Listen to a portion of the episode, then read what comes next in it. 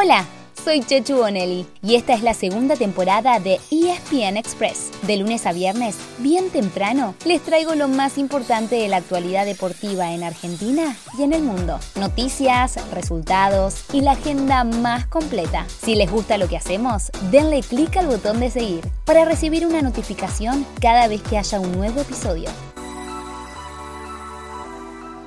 Fue un fin de semana de campeones. Sí, en plural, porque hubo tres títulos que se definieron el domingo. Uno acá en casa y otros dos en Europa. Arranquemos, porque hay mucho para escuchar.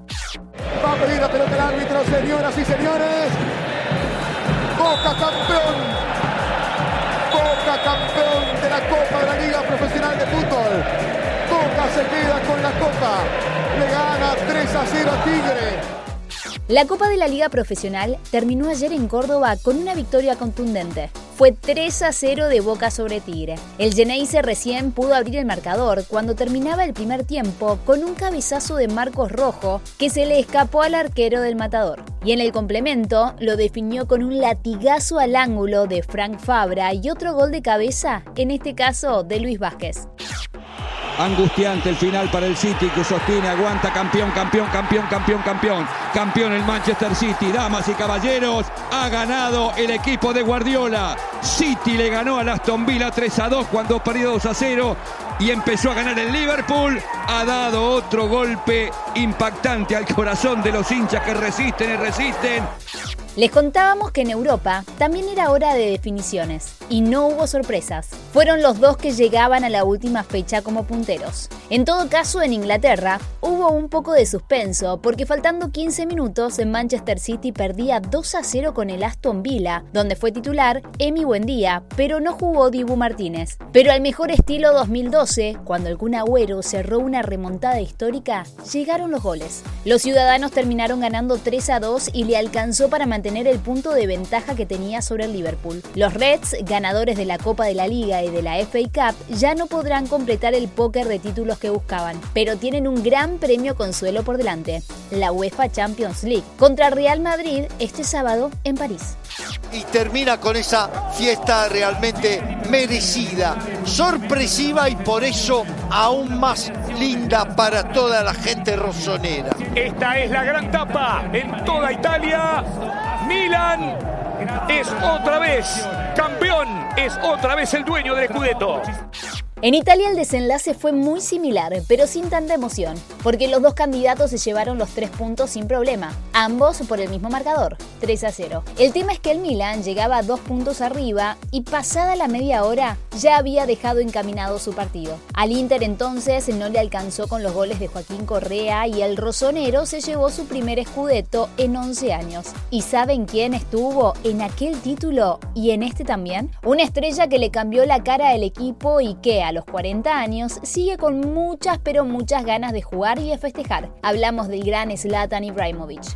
Antes de salir del fútbol, les contamos que todavía hay mucho para ver en las próximas semanas. Por ejemplo, de martes a jueves se definen la fase de grupos de la Libertadores y en la Sudamericana con varios argentinos peleando por un boleto en octavos. También hay Copa Argentina y la final de la UEFA Conference League el miércoles, entre la Roma de Mourinho y el Feyenoord. Y el sábado, como les dijimos, el broche de oro, con Liverpool y Real Madrid buscando la orejona. La semana siguiente será la finalísima entre los campeones de Europa y Sudamérica Italia y Argentina, dando comienzo a una fecha FIFA que dos semanas después habrá definido a los equipos que faltan para el Mundial Qatar 2022. Todo eso ya saben, lo podrán vivir por ESPN y también por Star Plus.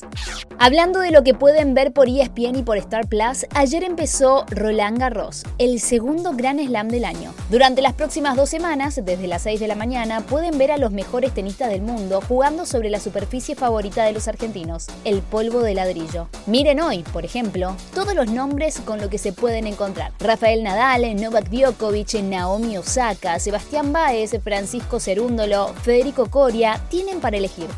Otro de los temas a seguir por nuestra pantalla es la NBA. Estamos en la etapa de finales de conferencia y cada noche hay un partido. Hoy lunes, miércoles, viernes y domingo a las 9 y media de la noche juegan Miami Heat y Boston Celtics por el este. Y mañana martes, jueves y sábado, siempre a las 10 de la noche, Golden State Warriors y Dallas Mavericks por el oeste. En el rugby hubo una mala y una buena. Por un lado, se terminó una floja Superliga Americana para los Jaguares. En perdieron 16 a 10 con Selknam de Chile, su cuarta derrota en 11 partidos. Pero por otro lado, los Pumas 7 pasaron a liderar el circuito mundial por primera vez en su historia. Pese a perder en cuartos de final en Toulouse, el quinto puesto les aseguró superar al puntero anterior, Sudáfrica, que terminó en undécima posición.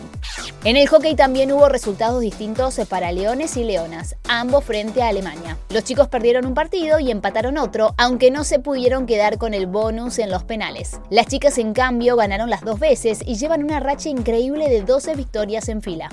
Nos vamos repasando muy pero muy rápido otros títulos más destacados del fin de semana. En la UFC, Santiago Poncinibio perdió por decisión dividida frente al brasileño Michael Pereira. En la Fórmula 1, el campeón Max Verstappen ganó el Gran Premio de España y pasó a liderar el Mundial de Pilotos. En el PGA Championship de golf, el chileno Mito Pereira estuvo a punto de ganar el primer mayor para su país, pero se quedó sobre el Terminó tercero y el campeón fue Justin Thomas.